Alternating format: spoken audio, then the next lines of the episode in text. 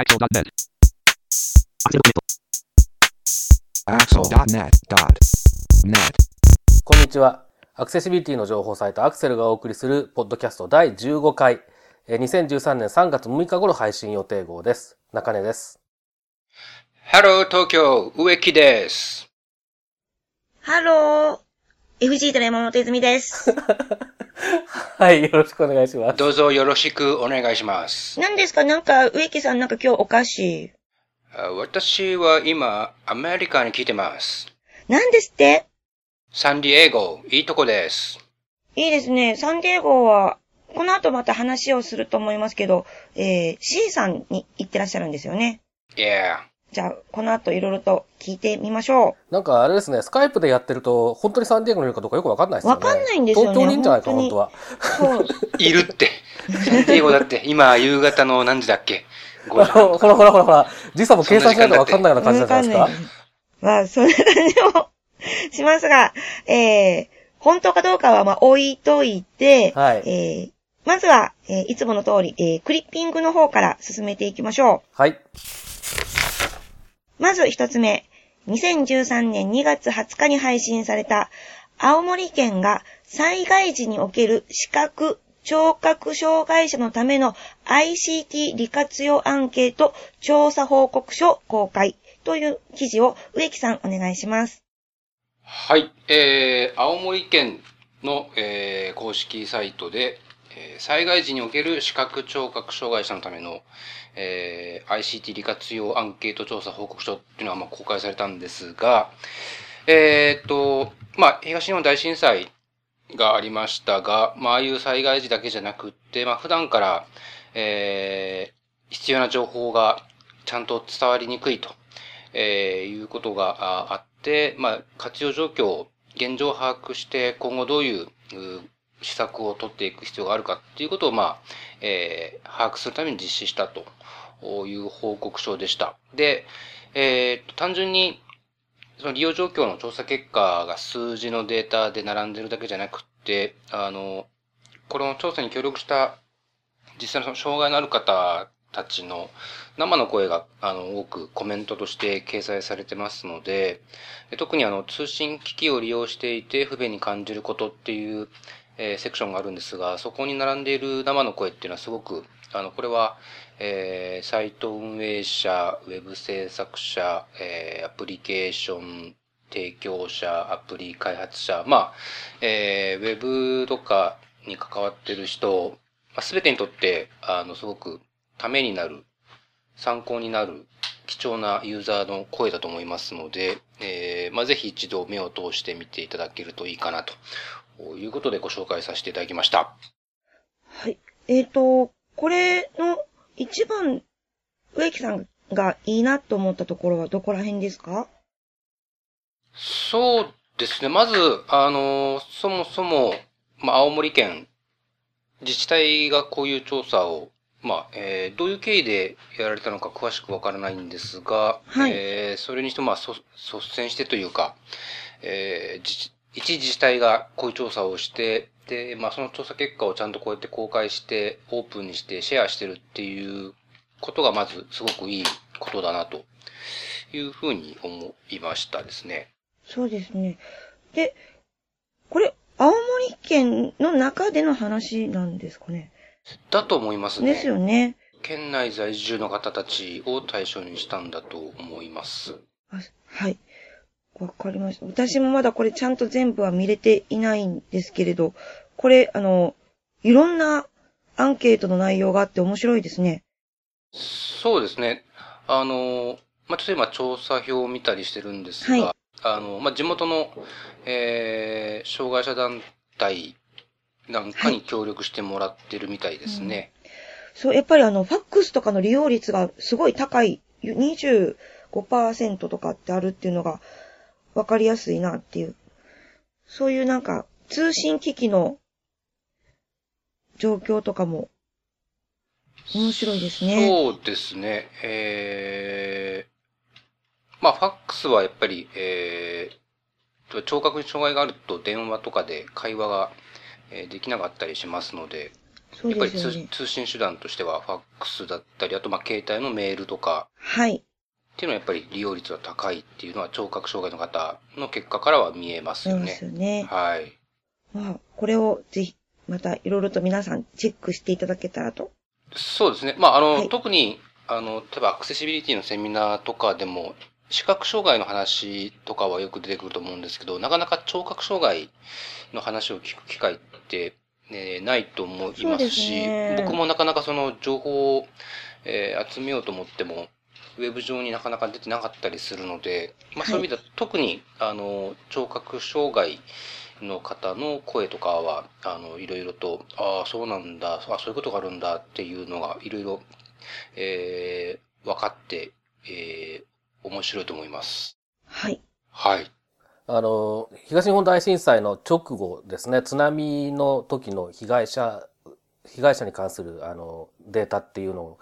が、えー報道されてたことがあって、まあ、正確なところちょっとよく覚えてないですし、えっと、出典も出せないぐらい、えっと、うろ覚えなんですけれども、えっと、その亡くなった方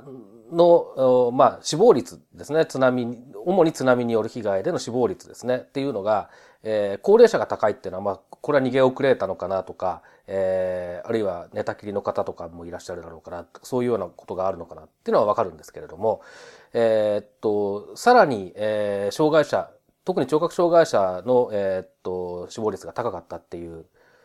さらにというか加えてですね、うんえーということが、まあ、あの、数値として出てるんですね。で、えーっと、これはやっぱりその、防災無線が聞こえないとか、そういう問題があって、で、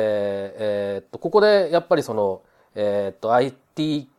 を使うのか、えーまあ、地震の後だから、ファックスが使えるのかどうか、そういうことも含めて考えなきゃいけなくって、で、えっと、視覚障害に関してもやっぱりその、えっと、避難所での生活の中での情報の不足とかそういう話っていうのが、えーやはりよく、よく言われているんですね。で、こういう状況になった時って、えっと、本当に、いつも全部使えているあらゆる情報入手の手段のうちの、えー、全てが使えるとは限らないわけですよね。で、その中で一つでも生き残っててくれればいいっていうことになるわけですけれども、そもそも一つしか情報入手の手段がない人たちっていうのは、それが切れてしまうと、もう情報の、えー入手方法がなくなってしまうということが起こるわけで、なので普段から、えーっと、選択肢が複数あるっていう状況を誰にとっても作っていくっていうことが社会的にすごく大事なことだと思うんですね。だからこれはもう技術的な問題だけじゃなくって、社会のインフラとして、えーっと、通信とか、それから、まあ、ウェブも含めてインターネットとか、そういったものをどう考えていくのかっていうのを、えーこの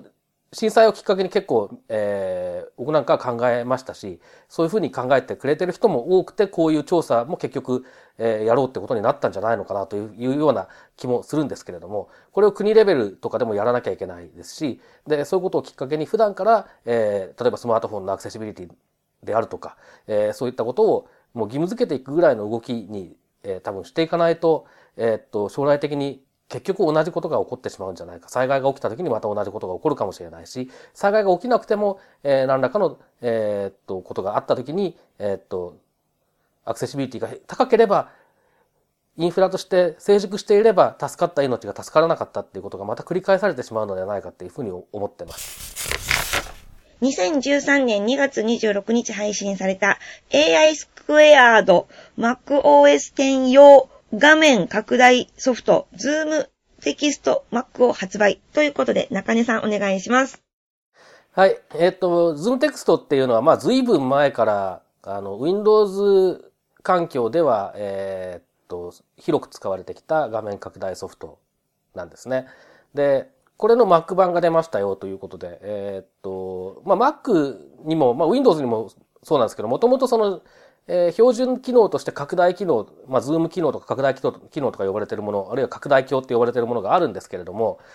まあ、最低限の、えー機能と言っていいようなものなんですね。で、これを例えば、まあ、これ、えっと、記事の中でも紹介しましたけれども、えー、Zoom テクストの Mac 版では、えーっと、まあ、カーソルトラッキングといって、カーソルがある位置を常に、えーっと、拡大して、えー表示し続けてくれるというような機能であったりとか、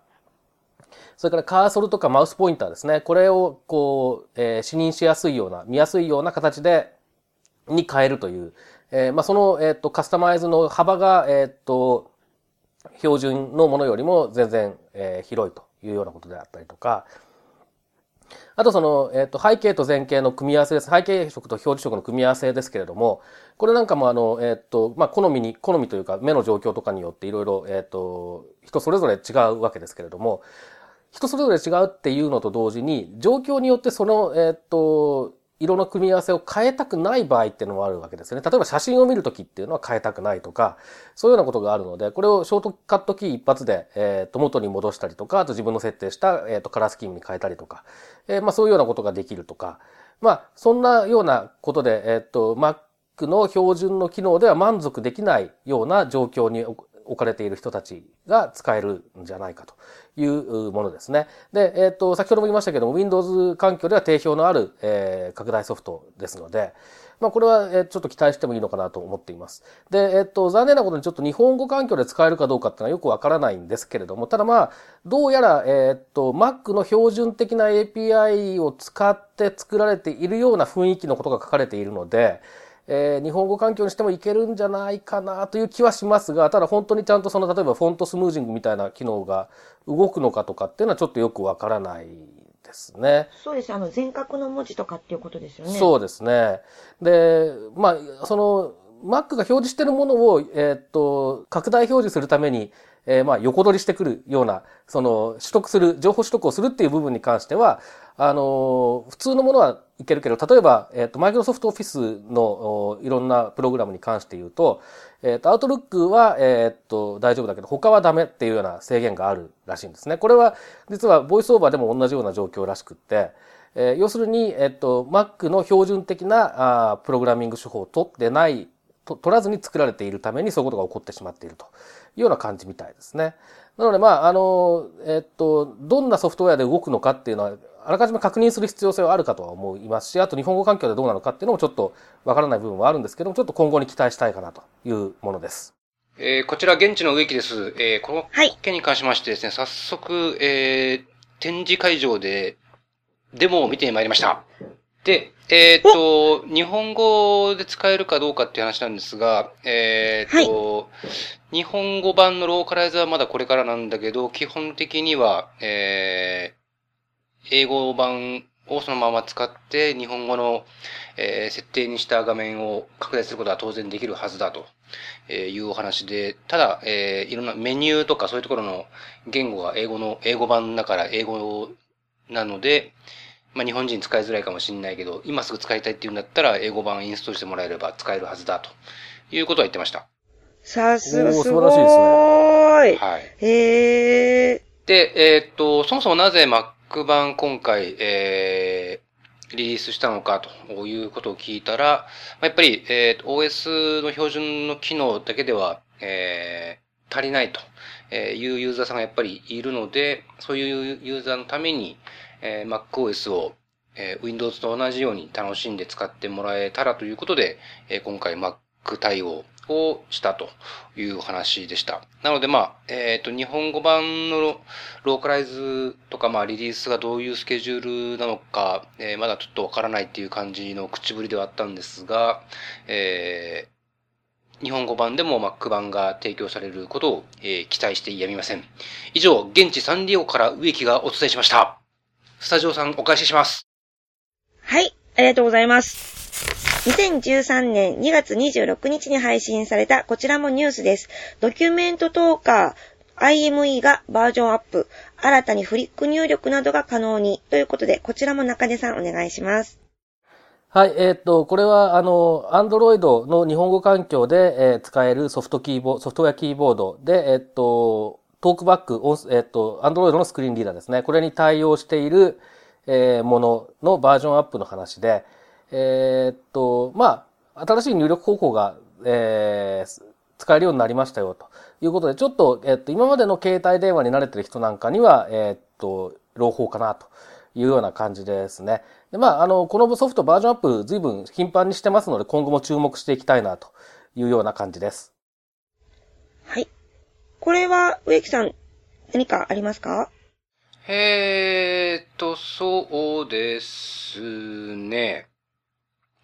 まあ、えっ、ー、と、似ったようなところで、今回、えー、ジョーズのブースも見てきたんですが、えー、まあ、Windows 8のタッチパネル、タッチスクリーン操作どういうふうに対応するのかっていうのを質問してみたんですけども、えー、っと、まだわからないと。えー、まだわからないというか、まあ、まだ明かせないと言った方がいいのかわかりませんが、えー、あの、操作できるようにすることはもう間違いないんだけれども、ただ、どういうふうにそれを実現するかはまだちょっと今は、えー、詳しくは話せないみたいな、そんな感じのお話でした。以上です。スタジオさんどうぞ。期待できそうですね。2013年2月26日に同じく配信されたニュースです。サムスン、アップルが iPhone の VoiceOver の一部機能で同社の特許を侵害と主張ということで中根さんお願いします。はい、えっ、ー、と、まあ、このアップル対、えー、サムスンの、えー、っと、特許裁判が、まあ、世界各地で繰り広げられているわけですけれども、えー、これのドイツで、えー、係争中の訴訟の中で、えっ、と、サムスンが主張してるんですけれども、アップルがボイスオーバーの一部機能で、まあ、特許侵害してますよと言っているという話が伝わってきましたと。えー、BBC ニュースの報道ですね。で、えっと、具体的に何かっていうと、えっと、まあ、ホームボタン、iPhone とか、まあ、iOS デバイスのホームボタンを3回連続して押すと、ボイスオーバーがオン、オフできる機能が、まあ、設定によるんですけれどもあるんですが、これが、えっと、特許侵害だと。で、どういう特許の内容かというと、えー、ボタンを押すと携帯電話端末の画面の様子を説明するという特許らしいです。で、まあそんなことを言い出したら、例えば今楽々本なんかでもボタンを押すと待ち受けのところに表示されてる時間が出てたりするのを読み上げてくれたりするんですけど、それも多分特許侵害になっちゃうだろうし、あらゆるものが多分そうなるんですね。で、まあ特許っていうのはそういうあの、なるべく抽象的に書いて、えー、自分たちの、えー、まあ、なんていうんですか、えー、知的所有権として大きく使えるようにするっていうのは鉄則ですから、まあ、これはある種、えー、当たり前の方向といえばそうなんですけれども、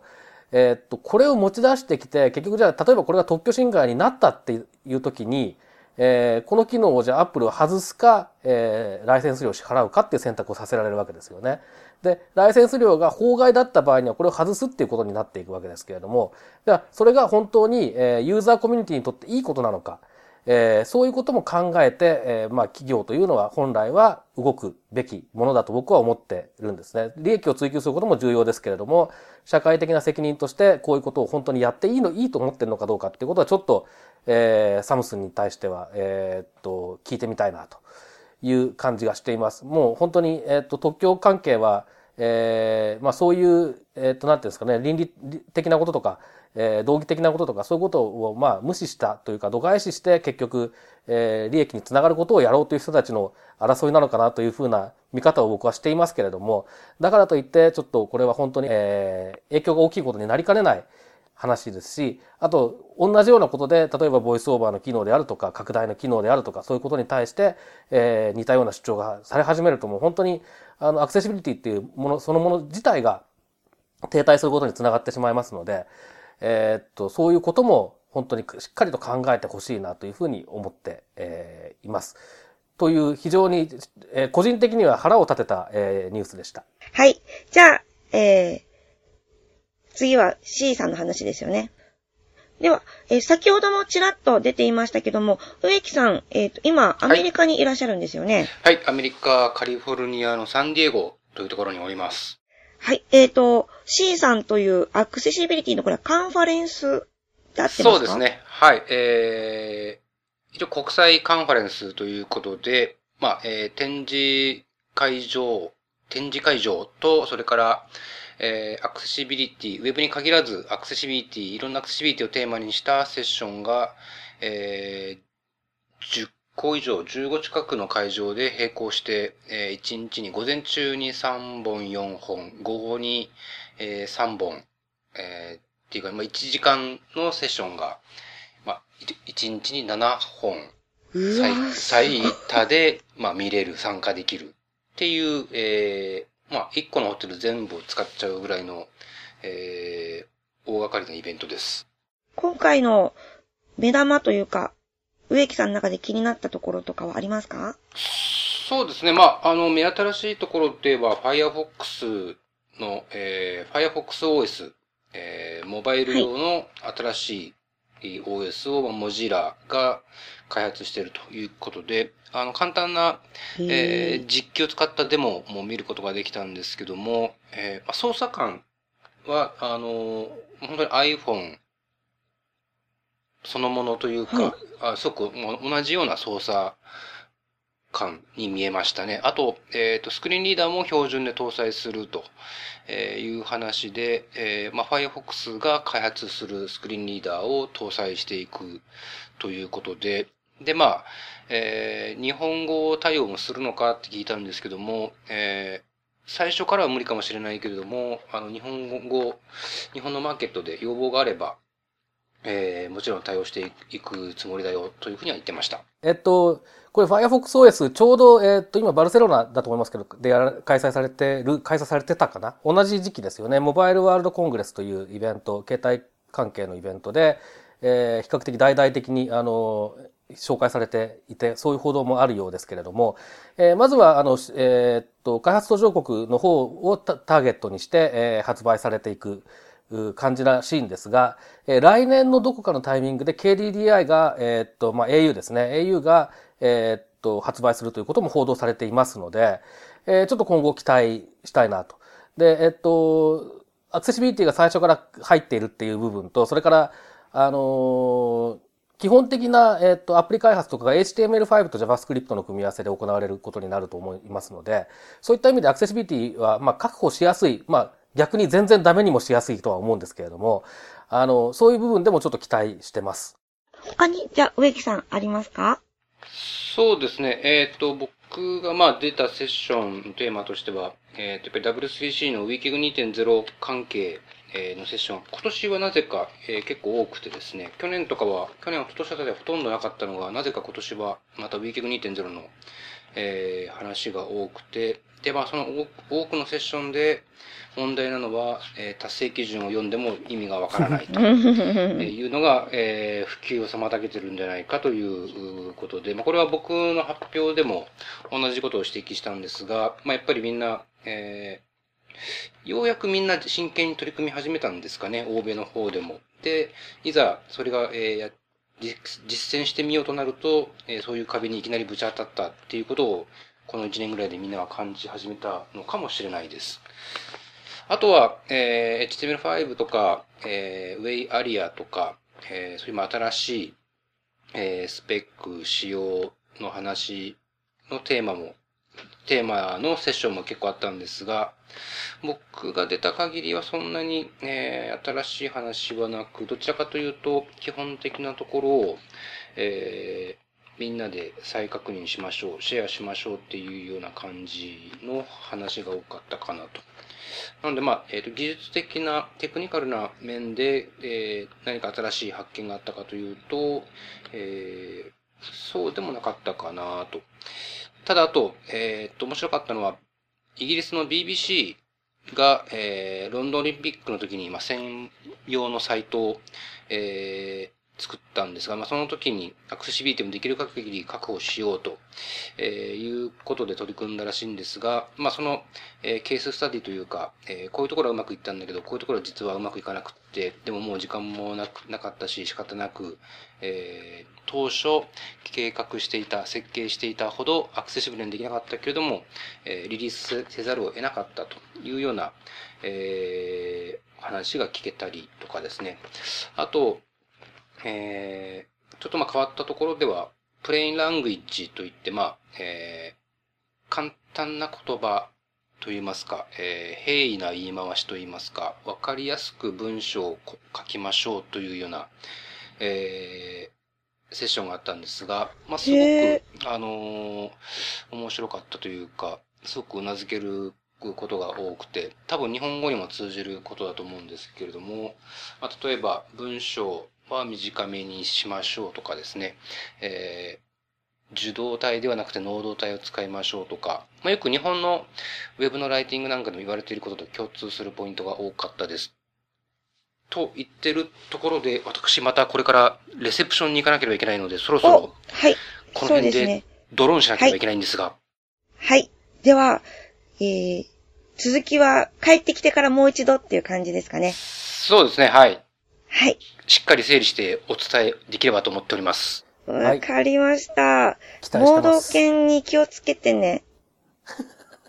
今のところ大丈夫ですが、えーシベリアンハスキーの盲導犬が今年はいましてですね、えー、珍しい。もともとすごい。頭が悪いんじゃないかとお聞いておりますので、えー噂はいつ、いつ本性を表して噛みついてくるか、えー緊張つした状態が続いております。あと、えー口のところを、何ですかね、こう、紐でぐるりと、えーし縛られたモード犬が、えー何匹かおりまして、珍しい。すごとい。こいつら噛むに違いないということで、おび 怯えながら、えー過ごしております。そんな3日間でございました。。はい。はい。じゃあ、えー本日の、えーポッドキャストは以上です。はい、どうもありがとうございました。また次回.気をつけて帰ってきて.ね。はいさよならバイなら、ラナイバ。このポッドキャストへの皆さんからのご意見ご感想を Twitter、Facebook、サイト上のコメント欄、そしてメールで受け付けています。メールアドレスは feedback.axel.net feedback.axel.net です。なお、いただいたコメントなどをポッドキャストの中でご紹介する場合があります。それではまた次回。なんかあれですね、スカイプでやってると、本当にサンディエゴにいるかよくわかんないですよね。わかんないんですよね東京にいるんじゃないか、本当に本当は。いるって。サンディエゴだって、今、夕方の何時だっけ ?5 時半ほらほらほらほら、時差も計算しないとわかんないような感じじゃないですか。